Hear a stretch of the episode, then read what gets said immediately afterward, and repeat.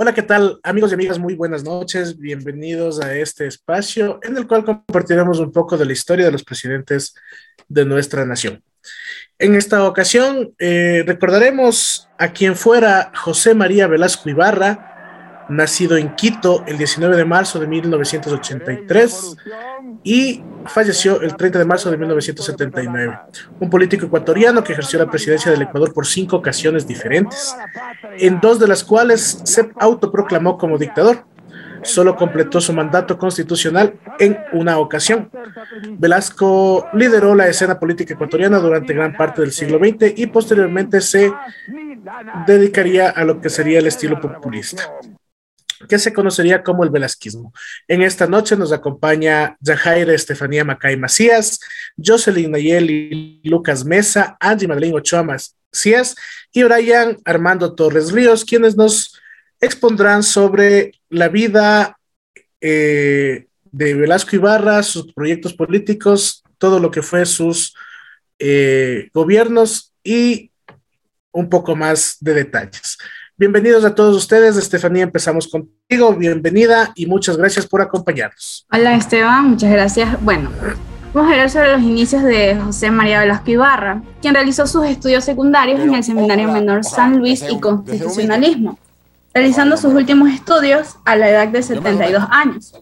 Tuvo un matrimonio fallido con la ecuatoriana Esther Silva Urbano, Tiempo después, en uno de los exilios a Buenos Aires, Argentina, conoció a Corina Parral Durán, quien fue una destacada pianista y apasionada poeta, con la cual contrajo matrimonio en agosto de 1948.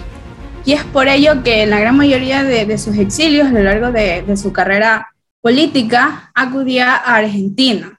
También es conocido que Velasco Ibarra no tuvo hijos en ninguno de sus dos matrimonios. Muchísimas gracias, Estefanía. Eh, ahora, Angie, coméntanos cuáles fueron las obras más importantes de Velasco Ibarra durante sus cinco periodos eh, constitucionales. Un gusto saludarles, compañeros. En el año de 1926 inició su colaboración periodística en El Comercio, escribiendo con el seudónimo La Briolla.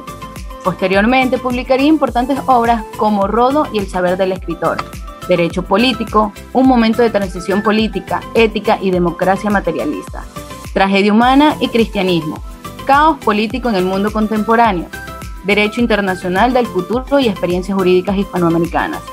Viajó a París en julio de 1931 y en la Soborna se especializó en Derecho Internacional y Filosofía del Arte. A su regreso al país en 1932, fue elegido legislador por el bando conservador, al año siguiente como presidente de la Cámara de Diputados. Encabezó la oposición contra el gobierno de Juan de Dios Martínez Mera. Gracias. Muchísimas gracias, Angie. Un placer escucharte en esta noche.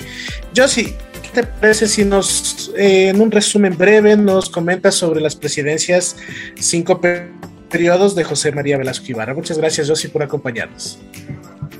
Hola, sí, muchísimas gracias, Esteban. Pues yo voy a hablarles acerca de la presidencia de José María Velasco Ibarra.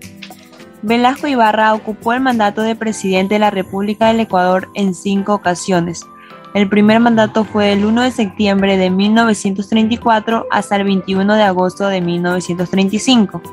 El segundo mandato fue del 31 de mayo de 1944 hasta el 23 de agosto de 1947. El tercer mandato fue del 1 de septiembre de 1952 hasta el 1 de septiembre de 1956. El cuarto mandato fue del 1 de septiembre de 1960 hasta el 8 de noviembre de 1961. Y por último, el quinto mandato fue del 31 de agosto de 1968 hasta el 15 de febrero de 1972. Muchísimas gracias, Jocelyn. Y ahora, Brian, ¿qué tal si tú nos comentas sobre los hechos más importantes en cada uno de estos mandatos? Sabemos que José María Velasco Ibarra tuvo cinco, pero solo culminó en una ocasión. Muchas gracias por acompañarnos, Brian. Muchas gracias. Hoy les voy a hablar acerca de los hechos importantes que sucedieron en sus mandatos. En el primer mandato destaca lo que es un plan de gobierno que contaba con garantía de las libertades públicas respecto a la voluntad popular, el laicismo en el sistema educativo, con benevolencia en la libertad de enseñanza. También destaca que agregó canales de riego y caminos vecinales para impulsar la agricultura. En su segundo mandato la rebelión popular en Guayaquil contra Carlos Alberto Arroyo del Río, el cual pide asilo y huye a Colombia, dejando al país con un grupo político denominado Alianza Democrática Ecuatoriana, en la espera de la llegada de Velasco Ibarra, y ingresó a lo que es la ONU. En su tercer mandato se concreta el primer plan vial, la mejora del equipo de las Fuerzas Armadas del Ecuador y se anuló el Tratado del Río de Janeiro. En su cuarto mandato inicia con una crisis del comercio exterior y unificó el cambio desvalorizado del sucre.